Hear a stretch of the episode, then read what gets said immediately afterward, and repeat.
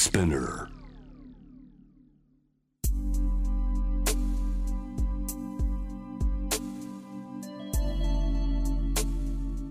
眠らない街六本木。高層ビルの一室に現れる深夜の保健室。重たいドアの向こう側。ここでは誰もが飾らない言葉で語り始める。心の声を聞き出す。特別な聴診器を持って迎えるのは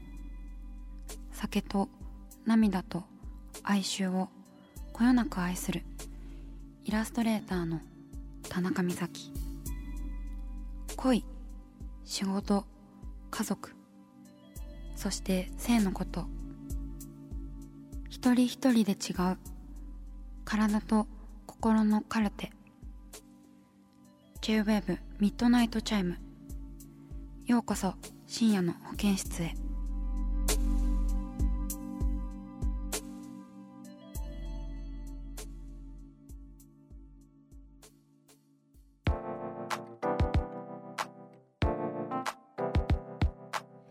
田中美咲がお送りしています。深夜の保健室 Midnight Chime。今夜は番組に寄せられたお悩みを紹介していきます、えーまずは七夕の直前にいただいていたこちらのメッセージですね。ラジオネームペンペンさん。女性26歳の方です。今年の6月から彼と同棲を始め七夕に入籍することになりました。同棲前は週に2回ほどのペースでセックスをしていたのですが同棲を始めて一度もできていません。原因は私の通勤時間が長くなったこともあり朝が早く夜はすぐに寝てしまうからです。彼はしたい気持ちはあるけど今はきつそうなのがわかるから生活に慣れるまで待つよと言ってくれています。セックスをするのが嫌というわけではなく性欲が湧かないのです。セックスへの気持ちを高めるにはどんな過ごし方をすればよいかアドバイスが欲しいです。とのことです。ペンペンさんメッセージありがとうございます。ねちょっとあの番組が収録なのでメッセージをいただいてから時間が読むまでに時間が経ってしまったんですけれども入籍は無事にね済みましたでしょうか？おめでとうございます。ねあのこういったすれ違いっていうのはあのありますよね。やっぱり同じこう家に暮らすようになってたっていうなんか状況の変化とかもあるしあとはまああの通勤先が離れてしまって疲れて、ね、寝ちゃうっていう身体的なこうきつさっていうのもありますからね。嫌というわけではなくてでも性欲が湧かないっていう話なのでなんかそのあたりはですねどうすればいいんですかね。なんかでもセックスをするのって別に挿入だけじゃないじゃないですか。こう触れ合ったりとかなんか好きって伝えるとかなんかそういうこう甘いやり取りみたいなものだけでも結構お互いが満足し合えることがあるからセックスがイコールで性欲とつながっているっていうわけでもないと思うんですよね。そう。だからそこの解釈の仕方がもしかしたらあの彼とすれ違っているのかもしれないし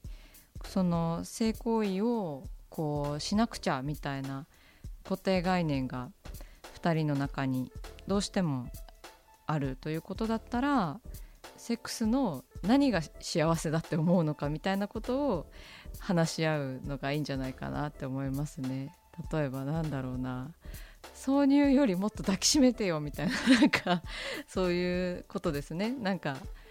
一緒に寝てとか疲れた日は話を聞いてほしいとかそういうことから全然始まるものだと思うので。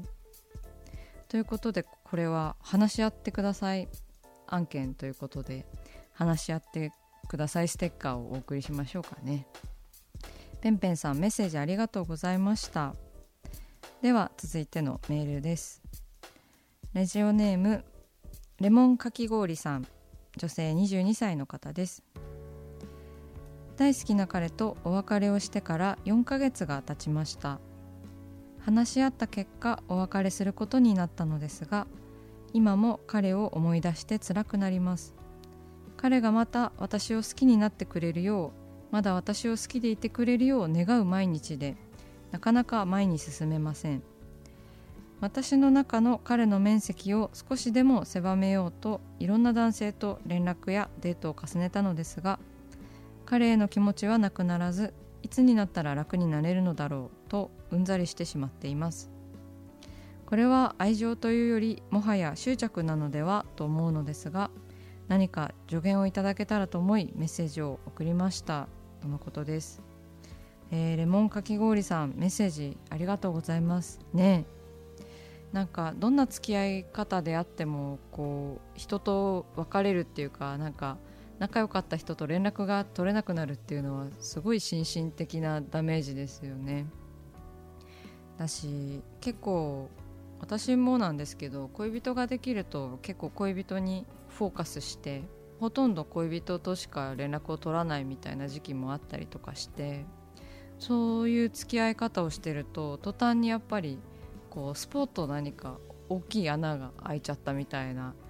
風になりますよね。うん。でもねそれはね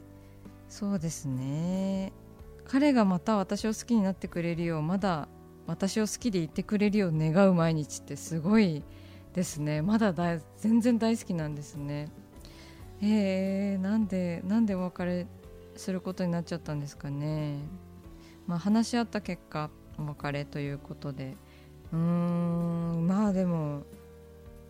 そうですね。未練みたいなものは引きずっててもまあいいし忘れる必要は全然ないと思うんですけど人間的にこうその別れた時からこう成長しないとこう次には進めないっていうか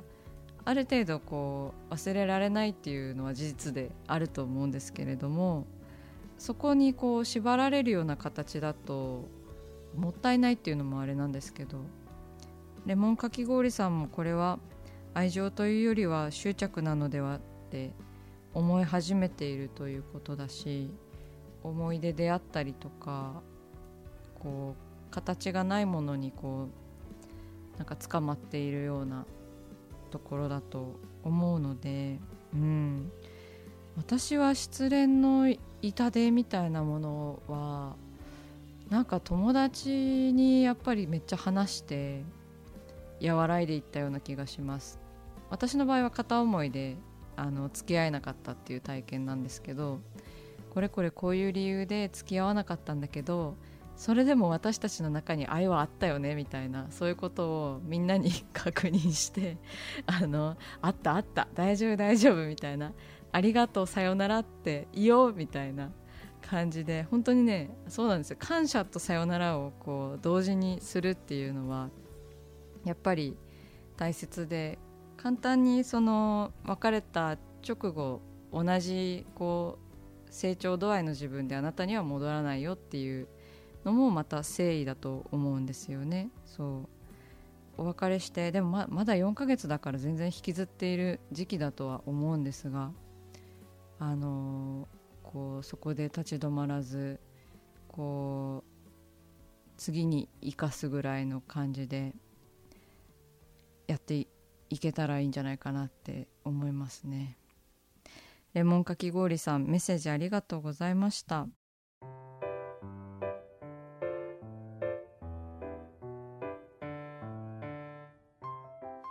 さあ始まりました。田中美咲の六畳一間。大勢の目に触れたものから人知れずこっそり楽しまれたものまでイラストレーター田中美咲の作品を作者自ら紹介します。このコーナーはいつもスタッフと一緒なのですが今回は熊本からなので私一人でお送りします。今日のテーマはこの先どこまで書けるのかです。えー、なんか田中さん引退を考えてらっしゃるみたいな感じの あのテーマになってしまったんですがそういうわけではなくですね。あの最近描いたイラストで、えーと、キャプションがちょっと長いんですけどえー年を取って腰古い髪と書いて腰みたいになっていく私をあなたを美しいと思うというイラストを描いたんですよね。で私この絵結構お気に入りでなんか畳の上にこううつ伏せで頭をぐしゃぐしゃっとしてなんかどういう表情なんですかねこの人は。寝起きのようななんかこう昼寝後みたいな感じでこうまあ好調とは言えないような微妙な表情をしている。まあ男性とも女性とも取れないような人物を描いたんですけどこれを描いた時私は多分あの自分がすごい日焼けをしてまあ夏だからね日焼けをしてそばかすとかほくろとかがだんだん増えていってなんか自分の体に明らかにこう変化が起きているというか主に皮膚になんかめちゃめちゃ変化が起きていると思ってその割とワクワクしたんですよね。でまあだんだんこうもっともっと年齢を重ねるにつれてあのワクワクできない変化だったりとかさまざまなねもっと変化が出てくるんだろうなっていう未来も想像したしあってなんかやっぱりあの小さい頃からこの体で育ってきたけどあのこれから先もこの体一つでこの面の皮一枚で生きていかないといけないんだなっていうのを改めてねあの思ったんですよね。でまあそうやってこうなんか古い髪のようになっていく皮膚をなんか美しいなっていうふうに思ったんですよ。今のところというか。そう。だなんか割とあのそういう自分の体の変化みたいなものはあの楽しめる方なのかなって思うので。まあもちろんね楽しめない変化も様々あるんですけど。それをそういうことを考えながら描いたイラストになってますね。であの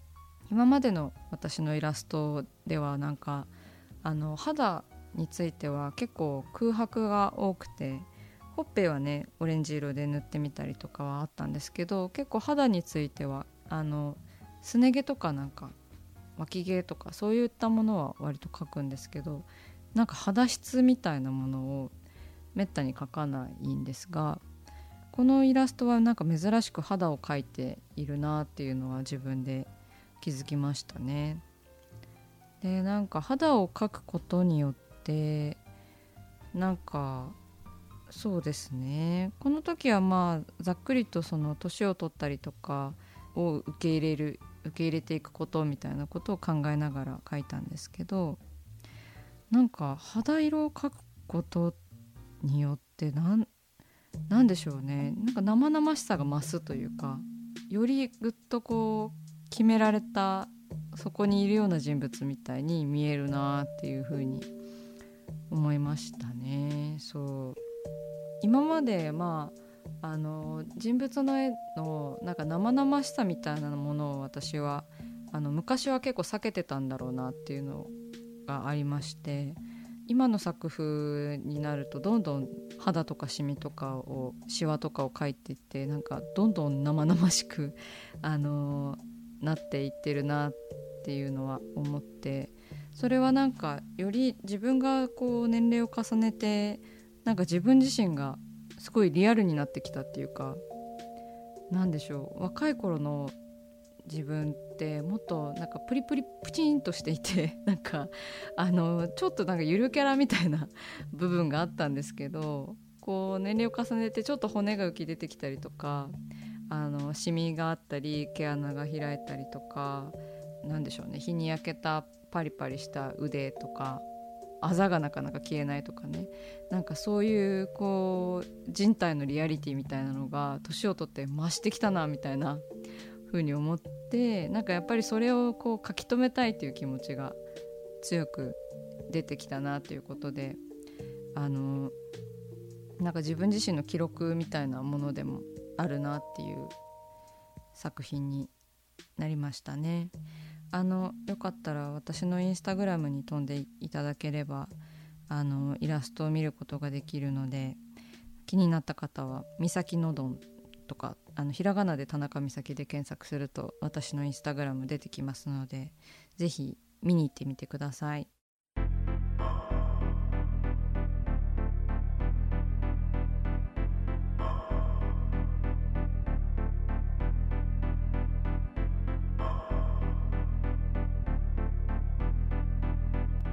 真夜中だから話せる。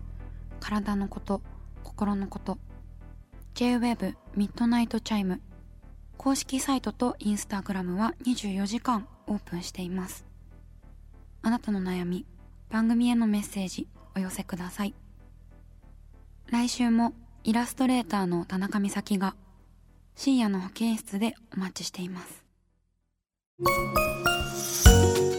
キャリコン編集長通信仕事と人生の話をゆるゆるとパワードバイミモレこのポッドキャストではミモル編集長の河原咲子が時には一人で時にはゲストをお招きしキャリアコンサルタントの資格を生かして仕事と人生そして職業キャリアだけじゃないライフキャリアの話を誰にでも分かりやすくゆるゆるとお話します。毎週金曜日に新しいエピソードを配信中です。ぜひ一度聞いてみてください。